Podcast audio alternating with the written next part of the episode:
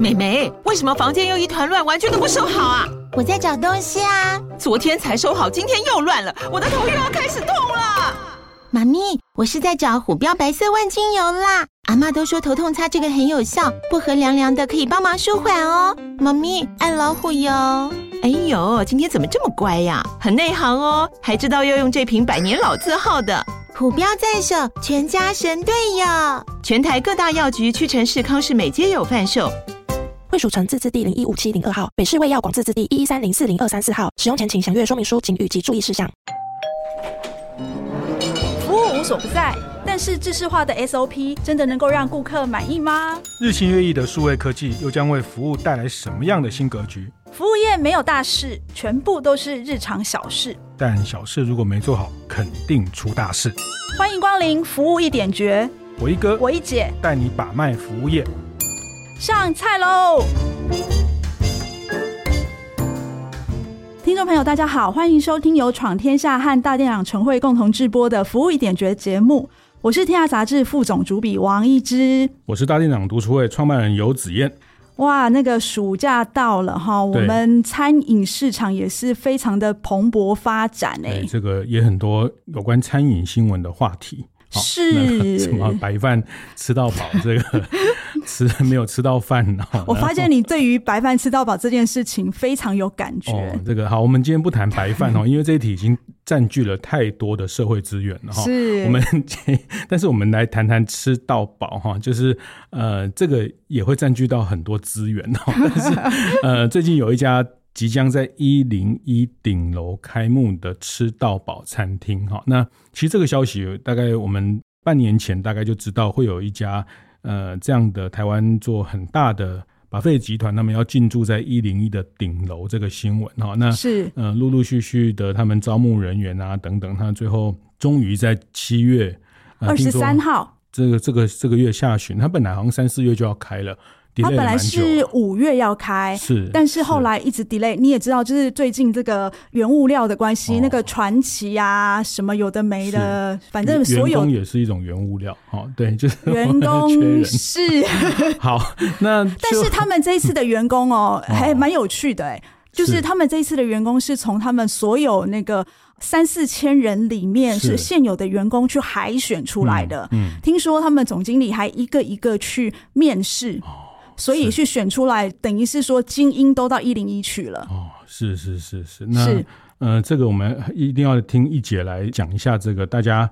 呃，先品乓一下哈，就是他这个呃服务业的内幕，其实一姐都掌握的非常透彻。那我是个局外人哈，特别是 特别是吃到饱的局外人哈。哦，对对对，我们老人对于吃到饱，刚刚我们开始前在聊，我还停留在那个什么上河屋那个年代，有没有？是是是是是是是，那个你一定没听过哈，我知道。好，就是那个 哎什么上河屋啦，什么这个这种这种海鲜吃到饱那个那个年代，其实算一算，好像也大概快二十年前。有有有。二十年有二十年，大概二十年前，其实台湾就开始这种吃到饱的风气。后来在呃对岸也中国等等也有很多的这样的吃到饱。那其实，在亚洲，我们呃去旅游，会在香港，会在日本，会看到那个什么呃食的什么放题有没有？就是吃烧肉、吃火锅，是也是一种吃到饱概念哈，就是 all you can eat，或者你可以一直点点到。呃，你吃不下为止哦。那这个其实我觉得台湾人特别会做吃到饱哎。哦，对，这个我们今天聊一下。而且坦白讲，他这次开到一零一，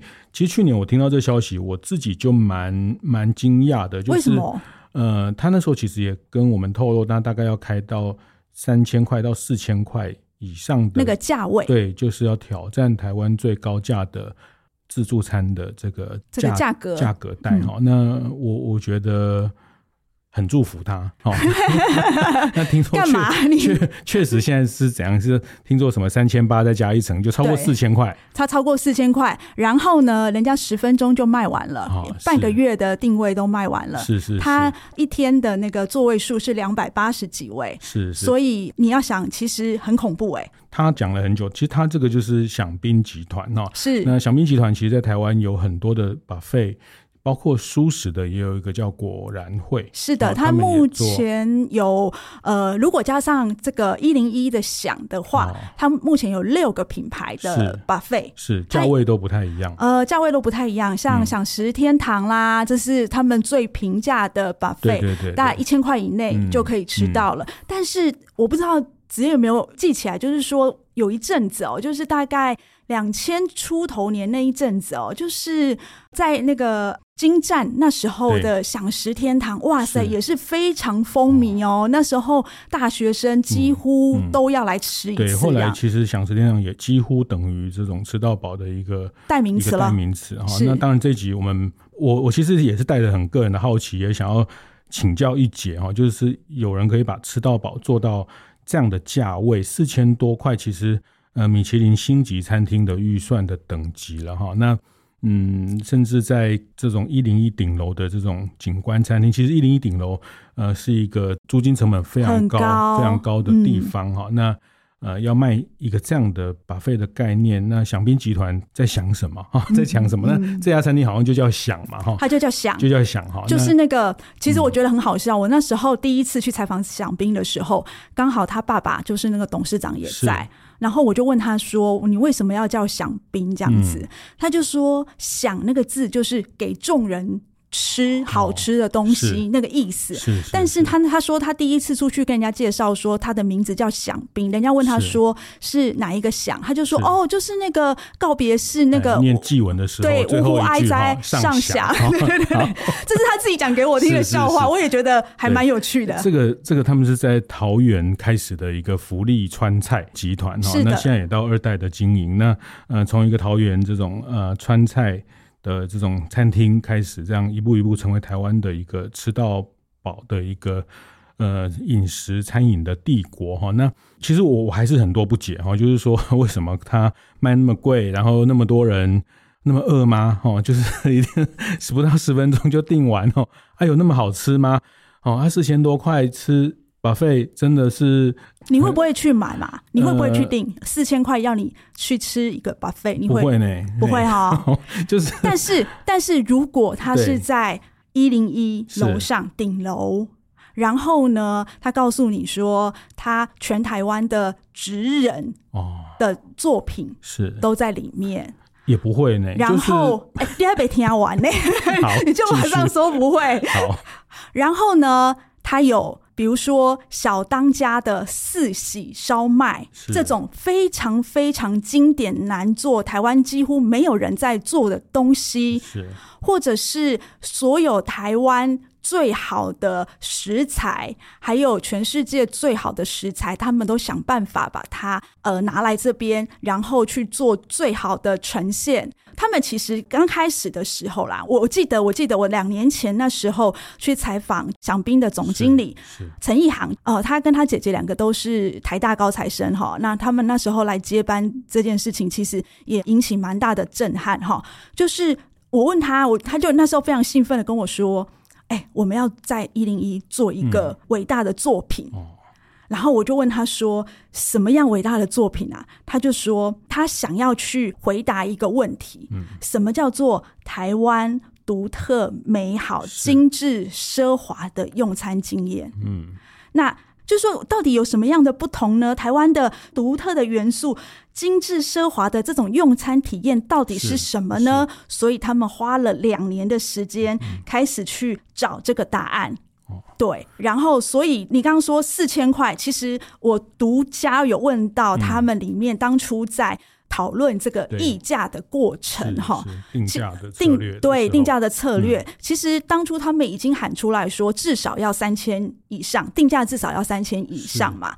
那其实刚开始就我所知，他们第一次的定价是三千六。嗯，那后来呢？他们在一个就是早上大家在开会的时候，他们就把所有他们用的食材，嗯、还有他们所有的菜色，全部拿出来盘点一次。是，他们就说：“哇，这个大概是我们有史以来最难最难的一次。”嗯嗯。呃，我问他说：“所谓难是为什么难？”哈，他告诉我说：“哈，全台湾的这些享宾旗下所有的餐厅。”他们每天只要派车子、派物流车去配一配，把食材送过去就可以了。他说只有一零一这一家，嗯，呃，餐厅想哈，他一天要送两次，是因为。就是他们其实同时在桃园的中央工厂在做，然后呢送到呃一零一的厨房继续加工，每一道菜都是精致到没有办法在一个地方做完就拿来给他们吃的。这样明年会拿到米其林的星星哦，听起来。哎呦，会吗？我不知道啊，这个我就 不知道了。欸、米其林星星颁给一个吃到饱，那你会不会很好笑？哦，那就好棒棒，那真的是台湾之光。但是我觉得有没有米其林餐厅都没关系啊。其实我。还是非常乐见台湾的餐饮业可以在吃到饱这件事情做到这个价位，价值。那我觉得，甚至他以后对于很多观光客来说，他也可能变成是某一种观光客想要来朝圣或者想要来体验的一站哈。那我觉得这是很棒哈。那回到我个人不会去吃哈，是因为呃，我我还是先表明我的。态度哈，就是说我非常乐见大家在餐饮在这个品类里面去创新，甚至去挑战高价哈。那呃，卖贵是是你的本事，业者的本事。那吃不起是我们的问题哈，因为我们呃没有更努力的 把钱存下来或赚更多钱，吃不起是消费者的问题。我觉得在自由市场机制里面，其实我我并不会去看待这个东西叫贵或便宜呢。对我们来说，四千块，有些人来说，四千块就像他花四百块一样，或花四十块一样。每个人的资产的状况不一样，我觉得这个很难去讲贵或便宜哈。那但确实是一个独特体验，可以把这品类做到一个很独特。那我个人哦，就是对吃到饱这件事情的矛盾，心理的矛盾，就是呃，这所有的事情，就是特别我们活到这个年纪，就开始懂什么叫。Less is more 哈，就 是哎、欸，你通常会讲 less is more，通常都是大概五十岁以上的人才会开始讲、欸，对对对，接近了哈，上下左右这样的哈。那所以你也写过了鼎泰丰杨先生的书哈。那我们鼎泰丰躺着也中枪，不是这个意思哈，就是说呃，杨先生会跟他的员工说，不要让客人点太多，是吃八分饱就好，没错，没错，八分饱你回去就会有一个回味啊，会觉得哎。欸希望下一次还可以再去享受这样的食物。那对我个人这种自我控制力比较差的人哦，就是我一定就会吃到饱。你都已经花了钱，好不容易订到位了，所以要吃到回本。对，你一定吃到九分饱，或是九点五分饱哈。那这吃到九点五分饱，你就对不起自己哈。那没有吃饱，更对不起自己，因为，因为觉得花钱没有花到。对，那所以最后就是要在那边天人交战。那越是他每个东西都很厉害的时候，我我真的就天人交战。然后选择困难哦，然后 就是这个就回到人性。我觉得吃到饱里面有很多人性的东西，待会也可以从不同的角度来谈一下人性的这个事情。那回到我自己在看待，我总觉得再好吃的东西，真的吃到满到天灵盖，哎，就我觉得那个就就形成了某一种压力哈。那我觉得那种再好吃的东西，它它其实就很难表现出它的。那个那个独特的味道，或是但，但是子燕，你知道吗？嗯、现在其实消费者已经演化到有一种有钱人的 buffet 吃法，这样子。哦、你知道什么叫有钱人的 buffet 吃法？就是呢，嗯、这些有钱人呢，他们很喜欢吃 buffet，是但是呢，他们通常就是进去，嗯、然后挑自己爱吃的东西，大概十五分钟呢、嗯、就走人。是对，这个是有钱人的吃法。但老实说，我并不是。推崇哦，只是我觉得，呃，饗宾羡慕而已。呃呃，我是还蛮羡慕的。对 就是我觉得想宾他其实这一次在做的一个事情，他说他想要写一封情书给台湾，嗯，然后所以要用这个概念去做这样的作品。结果呢，我大概六月的时候去他的这个想的工地，那时候还在拼命的在赶工哈，他就告诉我说。他后来他们 brainstorming 到现在，他们觉得这应该是台湾写给世界的一封情书，因为其实它除了这个食材，就是你的那个呃味觉的饗宴之外，它有很多听觉、视觉，还有这个触觉，就是一个沉浸式的一个体验。它其实我觉得它不只只在卖一个用餐，它其实是在卖整个体验的东西。所以听起来是一个。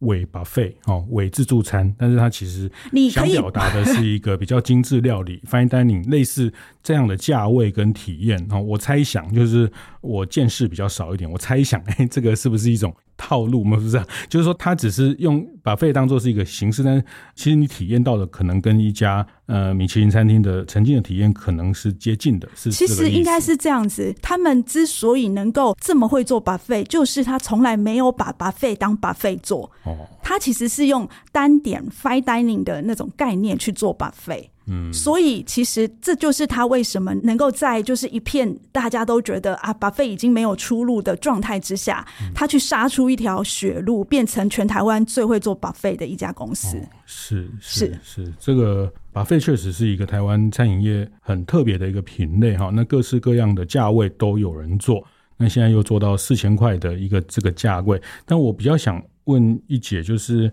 他这个市场总是这样嘛？有人提供。一定是有人需要嘛，供需供需。那我想问的是你，你你你怎么观察这个 buffet 这件事情，它成为一个餐饮市场一个还蛮被期待，或是一个一个这样的一个需求？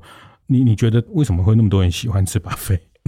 哎、欸，你知道 这这是白问的问题吗？欸、你知道吗？就是、你知道吗？所有餐饮业，嗯、因为其实我大概去年在写赏冰的时候，我前前后后大大小小全部都问了，哦、他们每个人跟我讲的。第一句话都是台湾人非常非常喜欢吃 buffet 这件事情，从以前到现在从来没有被否定过。就是你看哦，那时候虽然上河屋，呃，虽然诶、不幸就夭折了，但是后来你看，在全台湾的五星级饭店里面。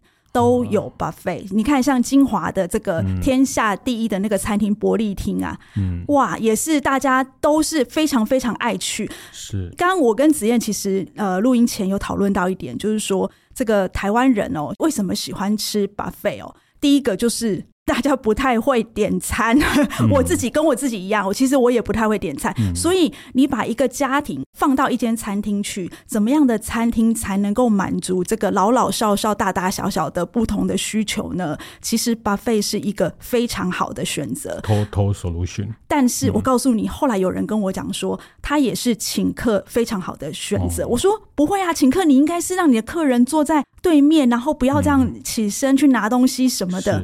后来他们告诉我说，其实对于商务客来说把费是一种新的。宴客的一个非常好的一个地方，因为呢，我真的不知道我这个客人他喜欢吃什么，嗯、那我不如就请他来 buffet。嗯、那其实有时候呢，你一直面对面，有时候刚见面的那个客人，他有时候你们两个会有一种那种聊不出话题的感觉，哦、你就可以趁那个呃去拿东西的时候稍微喘息一下，你知道吗？所以、嗯、听说越来越多商务客他们都把 buffet 当成是一个可以宴客的地方。哦，好，这个等下休息一下，我 来呃跟你分享我的看法。我觉得呃，这个是有一点不太一样的观点在这部分哈，但是确实大家喜欢这个喜欢背后其实是带着某一种什么什么吃不饱的一种一种心情还是什么？但我我觉得呃，这个待会我们可以继续聊，或者说从业者的角度怎么去看待这个。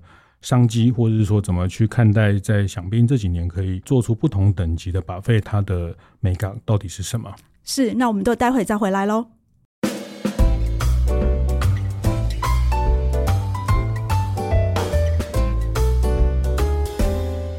欢迎回来，服务一点觉得现场哦。呃，我们刚刚讲到这个目前最夯的一零一的八十六楼。要开一家饗宾集团最新的 buffet 的一个餐厅哦，叫做饗。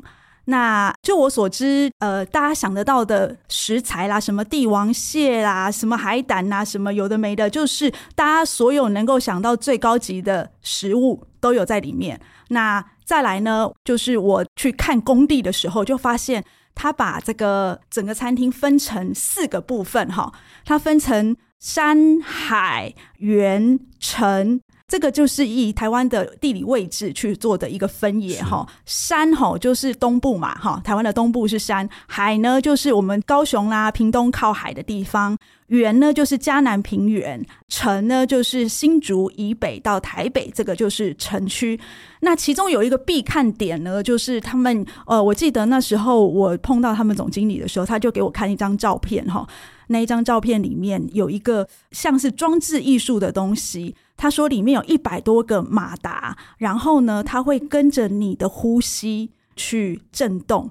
它的名字叫做梦想哈，它的意思就是说跟着台湾的土地一起跳动。我不知道子燕记不记得张雨生有一首歌叫做《我的未来不是梦》，他就是跟着希望在跳动，所以。那个是一个必看点哈，就是说它里面其实呢有很多沉浸式的装置。所以这个餐厅其实它的全名叫想，还有什么 A 就椅、而就椅，还是这个 这个听说也是一个呃，它是想的英文名哈。那他们当初因为它这是在国际观光客都会来的一零一哈，所以一定要取一个英文名。听说这是一个他们从波斯的诗人。的一首诗里面去截取出来的，A Joy 这样子，是是是，嗯、呃，但我我觉得吃到饱演化到这里，其实我我自己是觉得成为台湾餐饮的一个特色了哈。那我们如果就用马斯洛的这个需求理论哈，我们二十年前、三十年前吃到饱其实是吃一种。生理需求，那后来就是呃变成是一种呃是个社会需求哈。那我觉得现在吃到饱似乎已经进阶到更上层的这种接近自我实现，就是有哦，自我实现，我订得到你订不到，然后我可以在社群上跟大家讲，我先进去了，你们进不去哈，或者是我可以吃得起一个很贵的，就像呃这几年在流行的私厨一样哈，就是都变成一种某一种所谓的社交货币哈。那我觉得也一样啊，就是说吃饭这件事情。可能从经营方来想，我会这样看待啦，就是说从经营方来想，其实吃到饱这个生意，呃，坦白讲，我还是觉得它是一个非常高难度的生意，哈，不是那么好经营的生意，哈。那大家不要觉得，呃，大家很喜欢吃到饱啊，你就。哦，连连白饭都很难吃到饱了，你真的怎么可能让大家什么都吃到饱？你又来了。好，那一些享兵集团从享食天堂，他们已经有这么大的一个，他甚至在嘉义都有自己的一个鲜食跟这个中央的蔬果的采集跟处理的中心，他们已经形成了一个很完整供应链，所以他可以去挑战一个更高端的消费的 buffet 哈。那我觉得从经营角度，其实在看待 buffet 这个商机，我会有几个。比较鸡婆的提醒了哈，来，请说，请说。就是说，第一个，它基本上，我刚刚上半段有讲到，它基本上是一个人性的很多人性的矛盾会在这里面。第一个，我我作为一个吃饭的人，我要吃很饱还是吃普通饱这件事情。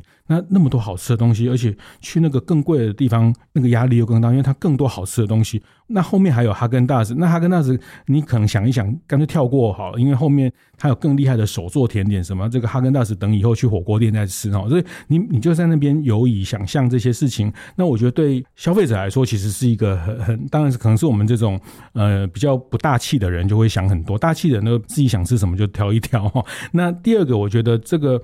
嗯，对厨房的工作者来说，其实呃也有好几个厨师跟我提过，他们过去在吃到饱的厨房工作，他们觉得工作是没有成就感的哈，因为就一直出东西，一直备料，一直把东西呃这个 煮熟交出去。当然呃刚讲的这个想这个餐厅可能不太一样，它可能会有更多比较。呃，我不知道会不会甚至接近桌边服务，或是帮你做好。其实现在很多的吃到饱，它也都比较是现点现做哈。那呃，也有很多师傅跟我讲，他觉得在吃到饱这种餐厅做食物，其实是没有作为一个厨师的一种成就感。那第三个就是，我觉得呃，吃到饱这种商业，就是它它还是隐含的某一种客人跟店家对赌的一种心情，就是客人赌说我可以吃的很饱，我可以吃的很多，把它赚回来。那店家会觉得你少吃一点我就赚哦。那其实我们也看过这种吃不到饱餐厅，它一般的食材成本一定要占到大概五十五六成，五十五到六十哈。那一般的餐饮业的食材成本三十到四十是合理哈。那它吃到饱餐厅的食材成本一般都占到五十五到六十。那这部分其实会形成了一种这样的一种紧张。那特别是这样的紧张，它会让在很多服务这件事情，其实对消费者来说，他并不领情这样的服务，或是。想要在这里面做更多的好服务的时候，消费者在感受这件事情其实是会打折的哈。这是我我认为在经营吃到饱的时候，你可能要去思考到这些观点哈。那当然，现在的吃到饱比较文明一些哈。其实我觉得现在的吃到饱已经没有呃那样子的感觉。老实说，我采访过几位吃到饱的厨师哦，是他们其实现在都是现点现做，而且他们其实。也没有说所谓的没有服务这件事情。老实说，我去呃，我们比如说啦，也不是在帮享宾 promote，就是说类似享宾这样子的吃到饱的 buffet 餐厅，他们其实有很多服务都是，比如说在桌边帮你结账这样子的服务。吓、哦、我一跳，我也帮你剥虾。欸、哦，剥虾哦，他有的话我，我去拿的时候，不是你去拿的时候，那个虾子已经是剥好的了。哦、是是是，对不起，我们还是见识少了一点哈。没有，因为他们把 all you can eat 变成 all you can enjoy。是，就是跟子燕刚刚说的那个状态不那么相同哦。像我那时候一直觉得吃到饱餐厅是没有服务的，所以呢，我去采访祥斌的时候，我就跟他说：“哎，你把你的那个客人的赞美啊、抱怨全部拿给我看，这样子。”然后我就哎，人家不是没有服务哎。我后来发现，呃，上一段你有讲到鼎泰丰，就是说呃，less is more，就是杨老板鼓励第一线的服务人员呢，不要让客人吃太饱。刚好想冰在整个餐饮业里面最想要学的一家就是鼎泰丰，所以他们给那个员工的薪水一直不断的在调整，他们希望能够创造餐饮的价值，他觉得。以前呢，餐饮业都让人家觉得瞧不起，所以他希望，呃，餐饮人，就甚至他的下一代要来做餐饮业的时候，也可以抬头挺胸，所以他慢慢慢慢一直在调整这个第一线服务人员的待遇啦。所以相对起来，也就是说，这些人如果他薪资多了，他就会不只是在收盘子而已啦。他就开始会去关心客人，说：“哎，你为什么都没有吃啊？刚刚是晕车是吗？那没有关系，我提供给你什么样的东西？就是你可以看到很多不同的类似像那个服务赞美的这样子的一个员工，很细心的体贴客人的需求，都不用他们提。其实这个也让我蛮惊讶的，就是原来 buffet 也是有服务的。”这个很很值得期待了哈。那我觉得他要把价值价格做上去，大概也一定要有一定的服务的条件才能去搭配哈。那坦白讲，能花得起四千块去吃一餐 buffet 的人，他大概什么和牛、什么什么龙虾，大概都吃过啦，都吃过了哈。嗯、所以对他来说，他要得到的那个需求，那特别是小明集团这几年在这么多的不同品牌里面。他们看到吃到宝客人的某一些需求没有被满足，他去创作，那我我觉得是很值得挑战。那只是说，如果大家觉得这件事情好像这个生意是很很值得投入，那我觉得可能大家要想一想哈。那嗯，包括说客人是抱着什么期待去，那他对服务这件事情的看待，在这个认知上怎么去跟他形成一个。让他觉得是有价值的哈，那我觉得这个都是在经营方要要去思考的挑战哈。那嗯，其实，在早年我们在讲那个二十年前、十几年前也有一波吃到饱，但呃，如果大家对餐饮业比较理解，或者是去翻一些呃那个过程的一些历史哈，就是呃，其实那些餐饮业的下场并不是很好，因为后来食材的涨价或是等等，它其实就会形成了它在获客上跟。成本上控制出现困难哈，那我这边是真的是想要提醒一些经营者，在看待这个迟到保这件事情的难度哈，它其实水挺深的哈，水挺深的哈。那这个是我我特别想要提醒的。那呃，包括说接下来你可能你的企业或是你的经营，你会会面对到不同的声音。比如说剩食这件事情，比如说 ESG 这些这个价值哈，那呃我我并没有指涉说谁做得好或谁做得不好，我意思是说吃到饱餐厅它相对确实是比较容易产生剩食。不要讲吃到饱餐厅，我们去星级饭店早餐的这种 buffet，它其实某种程度剩食就很容易产生。那呃这五星级餐厅的总经理也跟我讲过哈，就是对消费者来说，吃到饱或是早餐的 buffet。是先让眼睛吃的，所以眼睛要看到很多种类的东西。客人可能就吃那几十种、十几二十种，但是你真的得摆出三四十种、四五十种。让他觉得很丰富哈，那这个这一句话的那个名言就是哈，吃在嘴里要实在，看在眼里要吃不下，这就最经典的。是是是是是，这个我怎么又想到什么去了？哈，不是说呃看得到吃不到吗？还是什么之类？就是，但我觉得这个也是在把费或是吃到饱这个议题或者这个餐饮形态里面，企业真的是要去思考，它确实产生了剩食的量。会比精致餐饮、比很多绿色餐厅来的多很多哈。那这部分它怎么去透过服务的设计、点餐的设计，让客人觉得很自在，想吃什么就吃什么，可以很轻松的去不同的几十个人来或几个人来都可以吃到自己喜欢的这个概念。其实这个对经营者其实是很大的挑战哦。那啊、呃，当然有机会，我也是很想去体验一下一零一哦。去，我觉得你你讲完这集之后，你应该又去不了了。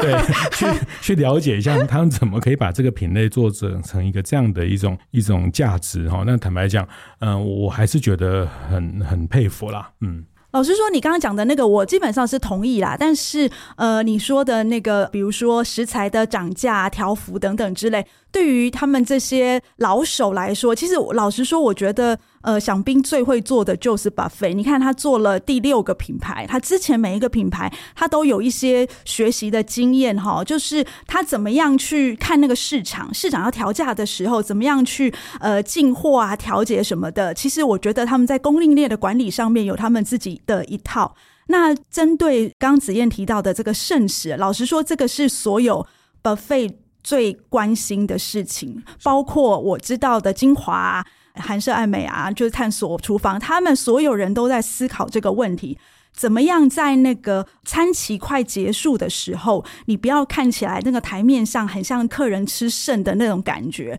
比如说炸虾没有了，那你可能一次每次要去炸那个虾都是五十只虾子下去炸。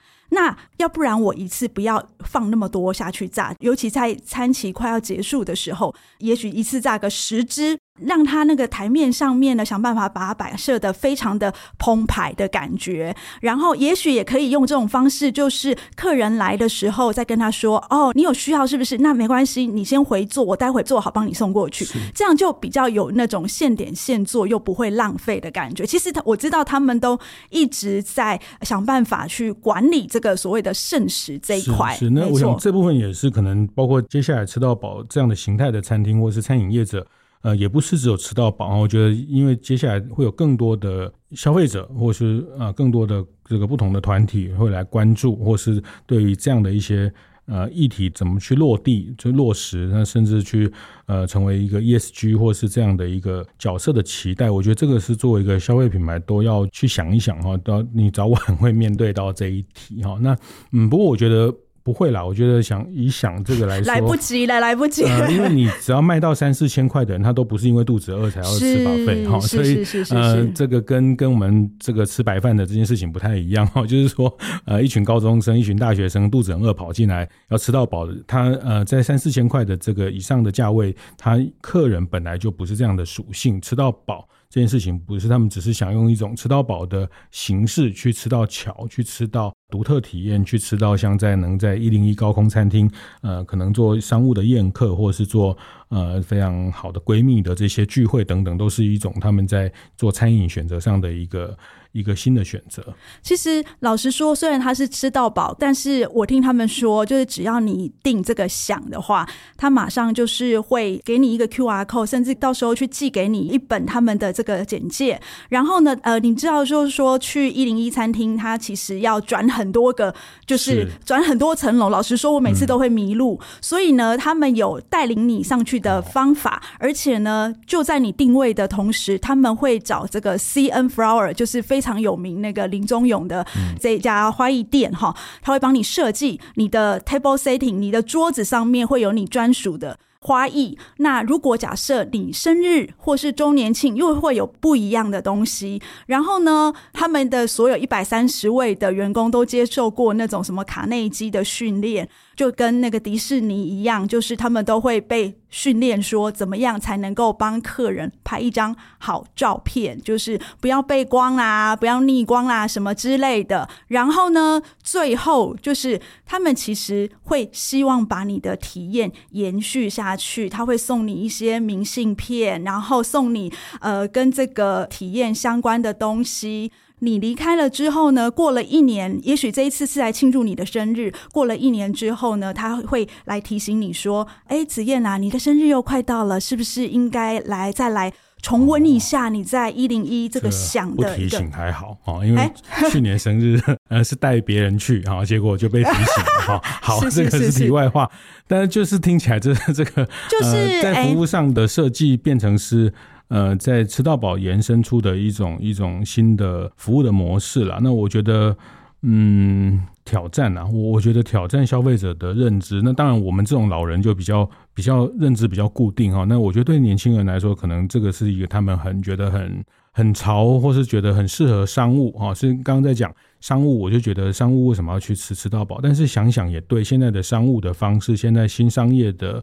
连接在商业社交上的形式已经不像过去一定要关在包厢里面啊，这个然后谈一些秘密啊，或者是要喝酒啊。那现在的合作的方式、连接的方式其实都很不一样，它都有创造新的一种场域哈，提供给不同的宴客需求的人，也是吃到饱能在这里服务。那呃，听起来我真的也还蛮期待台湾把这个品类做成一个。能输出海外吗？哎，这个很值得观察哈。说不定可以哦，说不定可以。是啊，我觉得他有做出那种价值感啦，就是说基本上不会让你觉得他只是来吃饱而已。这件事情，我觉得台湾还是很会做吃到饱。你看。到大陆去也是台湾带过去的，然后老实说，我吃了一些其他国家的吃到饱，我都觉得，哎，台湾还是蛮厉害的耶。好好，这样我要立下一个新的年度目标。好，什么年度目标？十家顶级的吃到饱餐厅，哈，改变一下我对这个这个品类的一些认知。是，而且老实说，我觉得他们就是无感啊，都有体验到。特别我那一天去的时候，还听到一首是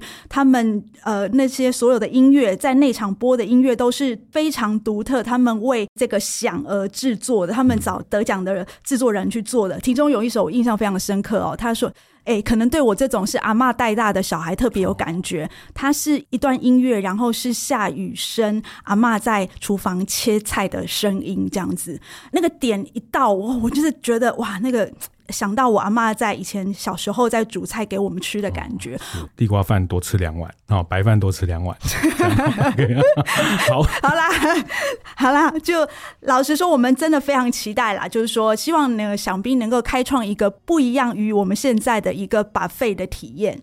服务一点觉是在每个月的第一个跟第三个星期四早上八点准时播出，我们会讨论与服务业相关的各种议题，分享精彩案例。欢迎大家到 Apple Podcast 闯天下按赞五星留言，还可以点击资讯栏的连接加入服务一点觉的 Line 社群。我是王一之，我是游子燕，服务一点觉，我们下次见。